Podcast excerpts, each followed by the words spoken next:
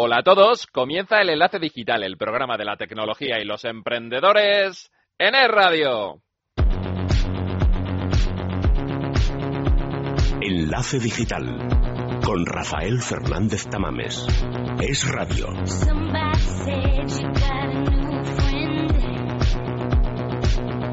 Nueva semana, edición número 59. Os agradecemos los mensajes que nos han llegado a nuestro Twitter en arroba es enlace digital, a nuestro Facebook en facebook.com barra radio enlace digital, a nuestro Google Plus en plus.google.com buscando enlace digital y en nuestro correo electrónico en enlace digital arroba radio punto fm.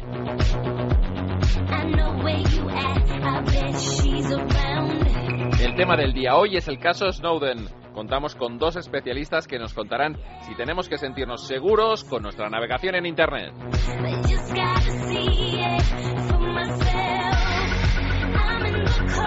Nuestro experto en gadgets analiza un aparato que mide la salud ambiental de las casas. Los que sufran alergias, que estén muy atentos.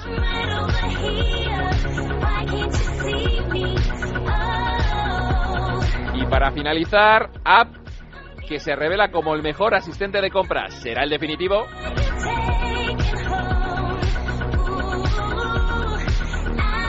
Todo esto y más con Rafael Fernández Tamames en el micro y en la dirección, Nacho Martín en la realización y Blanca Pérez en la producción. En el enlace digital hasta las 2 aquí en el radio. Vamos a por ello.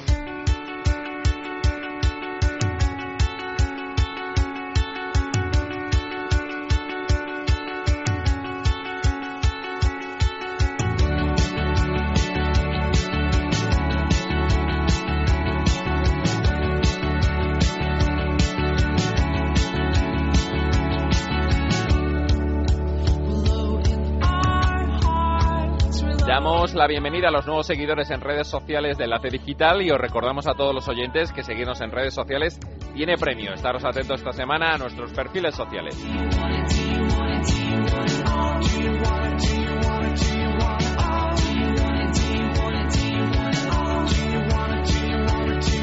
El tema del día hoy es el caso Snowden. Las revelaciones que ha tenido este agente secreto ha revelado el programa PRIMS, que a través de la NSA, eh, la organización americana, ha estado espiando en, supuestamente a usuarios a través de servicios como Google, Yahoo o MSN.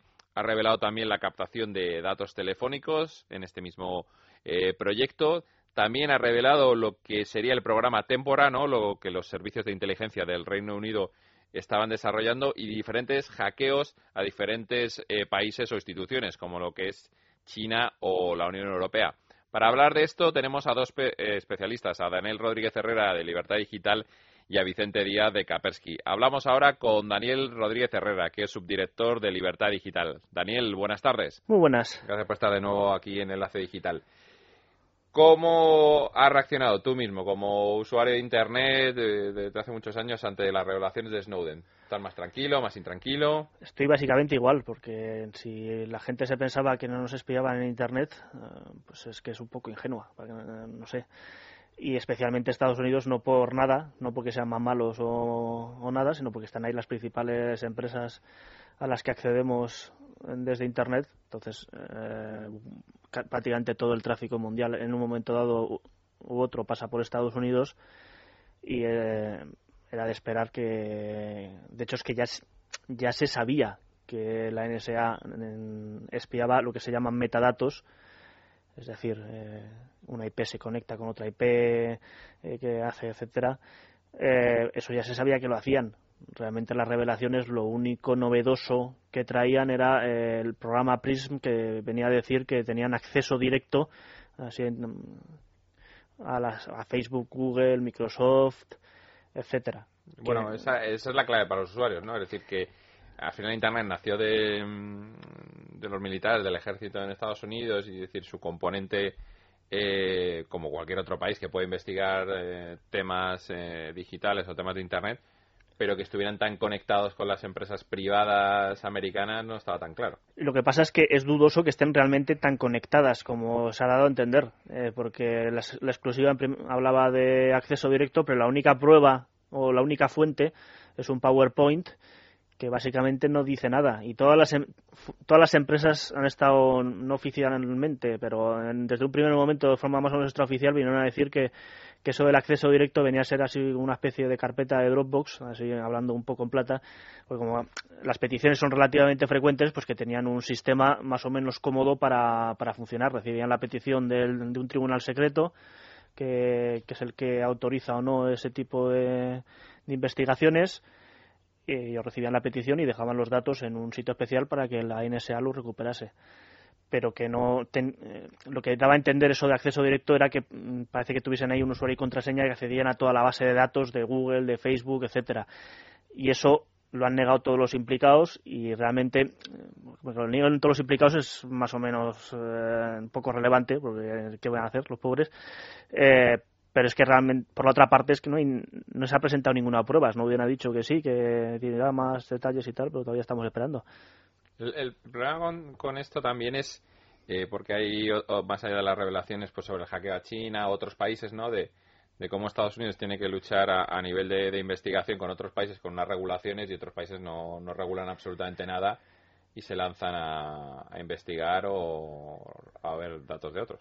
Sí, de hecho en eh, Estados Unidos tiene una ley que autoriza hacer estas cosas. En otros países no está tan claro que tengan una ley y hacen exactamente lo mismo. Eh, este jueves creo que ha sido, se ha descubierto que Francia también está en el ajo. Hace una semana o dos, eh, no recuerdo, Gran Bretaña también el gobierno este viernes ha, creo que ha negado que, que haga nada similar o ha esquivado la pregunta. Estaba yo escuchando el Consejo de Ministros y no me ha quedado muy claro. Eso es importante. más que lo nieguen, o sea, ¿crees que hay capacidades que, que se, realmente se hace en España?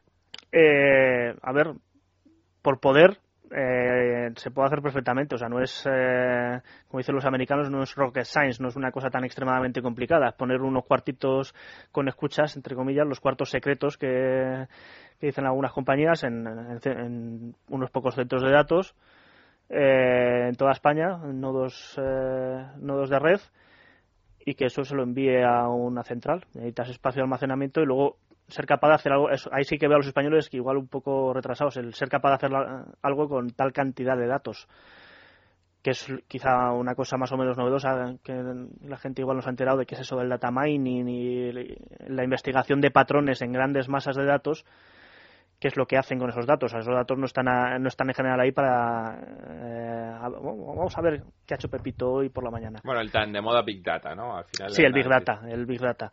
Pues es eso, al fin y al cabo, eso también lo hace Google. Eh, tú cuando te suscribes con Google, pues aceptas que hagan Big Data con tus datos. Y cuando entras en Facebook, aceptas, eh, además sueles aceptarlo explícitamente, aunque nadie se lea los términos y condiciones de los servicios que, a los que se suscribe, pero te lo dicen. Eh, usted, al meterse aquí, eh, da permiso para que hagamos perrerías con sus datos.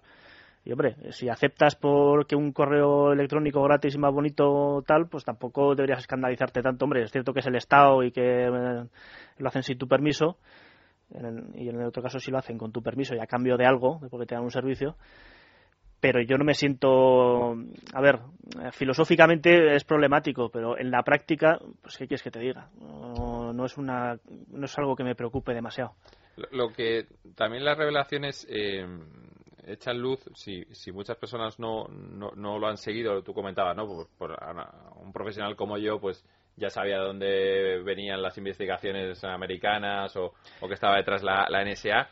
De, que estas realmente son las nuevas guerras, ¿no? Que nos toca vivir en los próximos años, ¿no? Es decir, guerras de datos, de investigaciones y que los países sí que están invirtiendo, las potencias. Especialmente Estados Unidos y China. Eh, todas las últimas confrontaciones entre Estados Unidos y China, eh, evidentemente, no han sido en el campo de batalla, sino han sido digitales.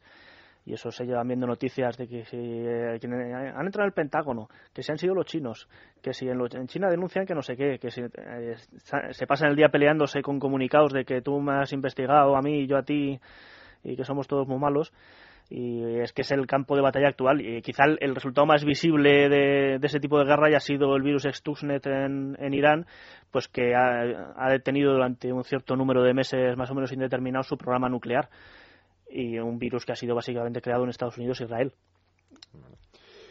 Volviendo a, a la primera pregunta y por finalizar ¿te sientes más inseguro, más seguro, igual? Igual bueno, pues vamos a hablar ahora con un experto de Kaspersky para que nos diga si nos tenemos que sentir más seguros, inseguros o seguir más o menos igual. Daniel, gracias por estar con nosotros de nuevo en Enlace Digital. Gracias a ti. Bueno, le comentaba a Daniel Rodríguez Herrera, eh, después del caso Snowden, si se sentía más seguro, más inseguro al navegar. Y se lo vamos a preguntar también a Vicente Díaz, que es analista senior de malware en Kaspersky Lab. Vicente, buenas tardes. Hola, buenas tardes. Bueno, ¿qué te ha parecido en general el caso Snowden, las revelaciones y sobre todo cómo pueden afectar al usuario en su navegación en Internet? Es un caso muy interesante por varios sentidos, ¿no? Eh, por una parte, sin entrar en el tema del de propio Snowden, ¿no? De lo que está haciendo, si es legal o ilegal, seguramente al trabajar en, la NSA, pues eh, tenía documentos confidenciales y que no podía hacer públicos, así como acerca de su trabajo.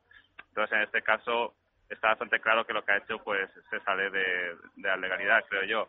Lo interesante es la revelación, pues, eh, con pruebas, ¿no? Digamos, de forma de alguien interno que, que te revela realmente pues cómo funcionan los gobiernos, que es algo mm, que bien sospechábamos todos, ¿no? Pero que eh, al verlo, pues que está tan industrializado, por así decirlo, pues nos pone a veces los pelos un poco de punta, ¿no? Eh, lo que está claro que todos los gobiernos intentan saber lo máximo acerca de sus ciudadanos y, y de otros ciudadanos también, ¿no? De la realidad que les rodea y en este sentido aprovechan todo lo que tienen a mano y las empresas tecnológicas pues son un blanco perfecto por la gran cantidad de datos que mueven de todo el mundo y por la facilidad que hay luego de analizar estos datos de forma automática.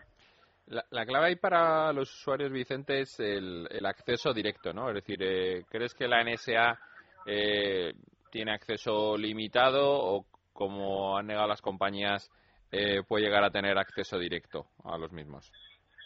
Bueno, yo creo que aquí lo que hacen es jugar con tecnicismos para eh, no soltarse sus propias leyes, pero por eso trabajan con agencias extranjeras. Si la ley prohíbe, por decir algo, investigar a ciudadanos estadounidenses, pues lo que hacen es hablar con la agencia americana para que, perdón, con la agencia británica para que la agencia británica eh, espía a estos ciudadanos en su nombre y luego les pase los datos. Los accesos a los datos está claro que lo tienen todas estas compañías, ¿no? Eh, lo que hacen es darte un producto gratuito, en el sentido de que no tienes que pagar por él, pero a cambio tú estás dando todos estos datos, ¿no? Y estos datos pues son de interés de, todas, eh, de todos estos gobiernos. Al final, las empresas como Google y demás, que nos preguntamos que cómo hacen dinero, y decimos, sí, bueno, con la publicidad eh, no es solo eso, realmente la publicidad es una fuente que tienen de dinero, pero lo que hacen dinero es haciendo perfiles de, pues, de todos nosotros, ¿no? Teniendo todas nuestras vidas digitales accesibles para quien pueda o pagar por ellas o, en este caso pues acceder de forma más o menos legítima a través de bueno de los motivos de siempre no de, luchar contra el terrorismo y, todo esto. O sea que no es solo una simple imposición de un gobierno sino que tú crees que hay transacciones y que es una fuente de negocio más.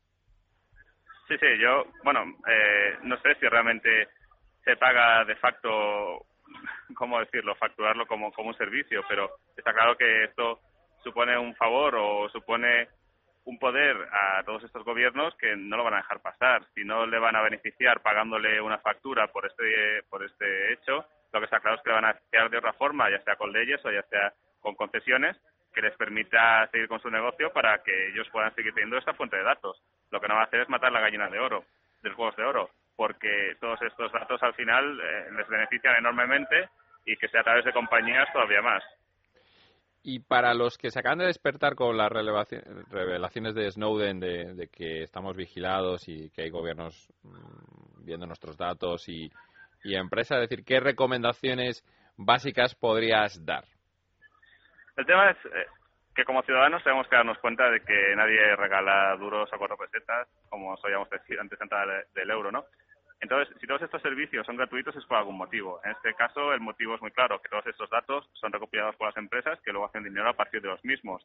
Si nosotros estamos dispuestos a pagar este precio, eh, ya sea a través de nuestra privacidad, como mucha gente hace, pues adelante, ¿no? Lo que está claro es que es muy difícil dejar de utilizar todos estos servicios, ¿no? Quien no utiliza, pues algo, Facebook, pues puede ser tachado de antisocial si todos sus amigos lo están utilizando, ¿no? Deja de perder, o sea, pierde una, una vía de contacto con ellos esa es la trampa, ¿no? Que te ofrecen algo que es demasiado bueno para no utilizarlo. La solución sería que nosotros como ciudadanos eh, exigiéramos que existiera una versión, por ejemplo, pues que fuera de pago y que nosotros no tuviéramos que, o sea, que nosotros eh, tuviéramos la seguridad de que estos datos nunca fueran a, parar a manos de, terceros, ¿no? O que estuvieran cifrados y que ni siquiera la compañía tuviera acceso a los mismos. Esto se podría hacer. De hecho, en Gmail hay una versión de pago que vale algunos dólares al año y que estos, los datos de tus correos pues no tienen acceso a la misma Google. Esto sería una opción si las empresas vieran que hay un negocio. Lo que pasa es que nosotros como usuarios, a, partir de estas revelaciones es posible que empecemos a cambiar nuestros hábitos, pero en general lo que queremos es que algo sea gratis y no nos importa tanto que terceros tengan acceso, ¿no? Eh, siempre decimos que, bueno, no tenemos nada que esconder, no tenemos nada que le pueda interesar a un tercero, pero vemos que a nivel de gobiernos los datos, pequeños eh, trozos de datos de tantos ciudadanos, pues le permiten tener acceso a una realidad muy clara, ¿no? Entonces, solo se puede luchar eh, a partir de, que los ciudadanos tomemos conciencia de ello, hagamos legislaciones que nos protejan a nosotros mismos y que exijamos a las empresas pues versiones en las cuales podamos optar pues simplemente para pagar un servicio que, queremos usar y que ellos a cambio pues no accedan, no accedan a nuestros datos personales. Y para finalizar, Vicente, ¿qué es lo, lo que nos espera? ¿no? Es decir, también muchos se han despertado con estas revelaciones para descubrir que hay una guerra mundial entre, entre países eh, por la información, por, por conocer diferentes patrones y perfiles. ¿Qué es lo que nos espera en el futuro? Bueno, yo creo que es importante que en este estos primeros pasos, ¿no? Tampoco sabemos hasta qué punto están avanzados, pues nos protejamos a nosotros mismos, porque eh, la excusa de decir, bueno, esto nos permite prevenir tantos atentados, detectar tanta gente y tal, es muy golosa, es muy fácil de decirlo, pero es difícil de probarlo, ¿no? Pero imaginemos que en un futuro, si todo esto sigue evolucionando como sigue, eh, al final son algoritmos, son máquinas las que están analizando todos estos datos de forma continua en centros de cálculo. Y al final tienen que sacar una puntuación para decir esta persona es apta o no es apta, es sospechosa o no sospechosa. Luego nadie tiene acceso a todo el sistema. Nadie puede ver completamente si alguien está marcado como sospechoso exactamente porque es. No sé si me explico. Si estamos en un aeropuerto, el vigilante que hay allá, el, operador o el policía o lo que sea, solo tiene acceso a una, a una, parte muy parcial que le va a decir esta persona es sospechosa sí o no. Pero no tiene acceso a todo el sistema porque igual ha habido un error y viéndolo en, global dices oh, está marcado como sospechoso porque el mes pasado estuvo viajando eh, a Oriente Medio y ahora está entrando en Israel, por decir algo, ¿no? Entonces, es muy difícil si delegamos toda esa responsabilidad en algoritmos automáticos, pues luego descubrir por qué una persona está tachada como una cosa o como otra. A la larga, simplificándolo, eh, todos seríamos números, todos seríamos un, scoring del 1 al 10, en el que uno es que estás limpio y 10 es que eres un, un peligroso terrorista buscado, ¿no? Entonces, eh, por eso es peligroso, porque a la larga podemos delegar todo, todas estas facetas, todas estas eh, precauciones esta forma que tiene la sociedad de, etiquetarnos a simplemente algoritmos y a máquinas que se basarán en los datos que han ido recopilando sobre nosotros. Bueno, pues Vicente, nos quedamos con esas reflexiones y gracias por estar de nuevo en Enlace Digital. Buenas tardes. Muy bien. Buenas tardes. Seguimos entreteniéndonos. Cada lunes en Casa del Herrero, de 5 a 7 de la tarde, dos horas, hay tres sabios, bueno, tres sabios que dicen que son sabios, la verdad es que lo son, pero aparte de ser sabios son bastante alocados. Fernando Sánchez Dragó, José Luis García y Luis Alberto de Cuenca, que con la ayuda y con la energía que les da gas natural fenosa, van a proporcionarnos horas inenarrables de radio fantástica, atrayente, atractiva, eh, fantástica y un poco disparatada. Lo más importante es que la cultura y la energía se ponen de acuerdo para que paséis dos horas de la reversa en bicicleta. No os olvidéis, todo es posible gracias a Gas Natural Fenosa. Todos los lunes, la tertulia de los sabios de En Casa de Herrero con el patrocinio de Gas Natural Fenosa. ¡Cuidado, España! ¡Cuidado con Venezuela! Esperamos que rectifiquen a tiempo. Lo que creo es que ha habido un malentendido y yo ya dije ayer desde el primer momento que tomaba nota que el Consejo Nacional Electoral había proclamado vencedor de las elecciones a Nicolás Maduro. Excelente, muy bien, gobierno de España. Cuenten con nuestra amistad. La información no descansa en Es Radio. Todos los días desde la una y media de la tarde, Dieter Brandau te cuenta lo que es noticia en España y en el mundo. Es noticia en Es Radio. Enlace Digital con Rafael Fernández Tamames.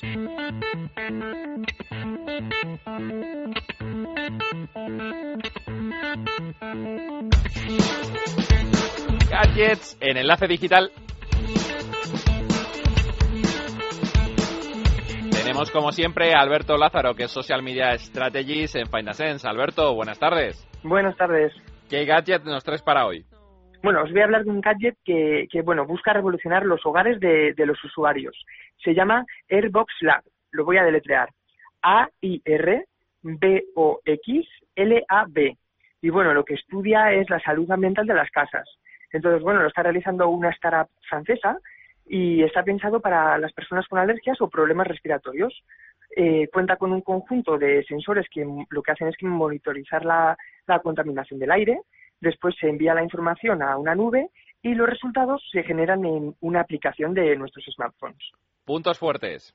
Pues el diseño es muy acertado, es muy moderno y, y bueno, puede, puede pasar por una figura decorativa de, de nuestra casa. Y además la aplicación muestra consejos para mejorar la salud. Puntos débiles. Bueno, ya existen algunos gadgets parecidos en el mercado y eso quizá es lo que pueda ensombrecer pues lo interesante que resulta. Sin embargo, ninguno de ellos es tan avanzado como, como el del que estoy hablando, el Airbox Lab. ¿Precio de este gadget? Pues aún no tiene. Eh, están recaudando fondos, eh, la startup que, de la que he hablado, para poder sacarlo adelante. Y nada, llevan más o menos unos 6.000 euros y les faltarían como 4.000. O sea que bueno, pero su idea es que se ponga a la venta a lo largo del año. ¿Qué nota le pones? Pues le pongo un 3 sobre 5 porque creo que es una, una muy buena idea y, a, y bueno, espero que no se convierta en un gadget excesivamente caro porque bueno, la idea, como he dicho, está muy bien. Gracias Alberto, pero no te vayas, que nos traes también una app.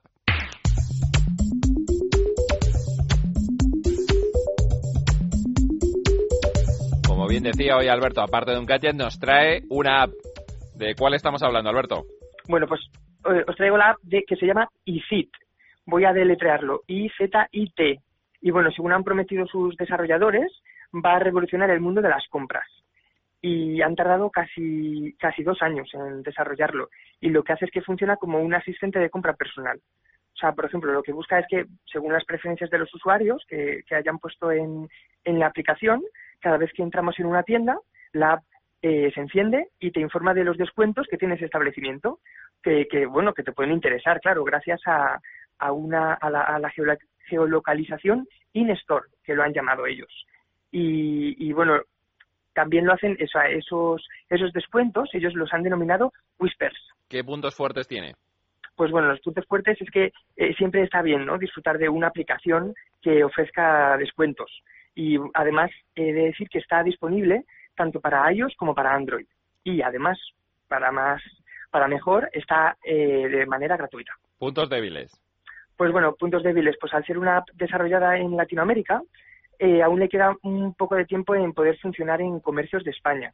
Pero bueno, está bien que lo sepamos para estar al tanto de, de los próximos pasos de esta app, porque la verdad es que promete un montón. ¿Qué nota le pones? Le pongo un 4 sobre 5 porque, como he dicho, eh, promete y, y la tenemos que seguir de cerca, que seguramente no tarde en llegar a España. Muchas gracias, Alberto. Buen fin de semana. Buen fin de semana. Suenan los Doves en Enlace Digital.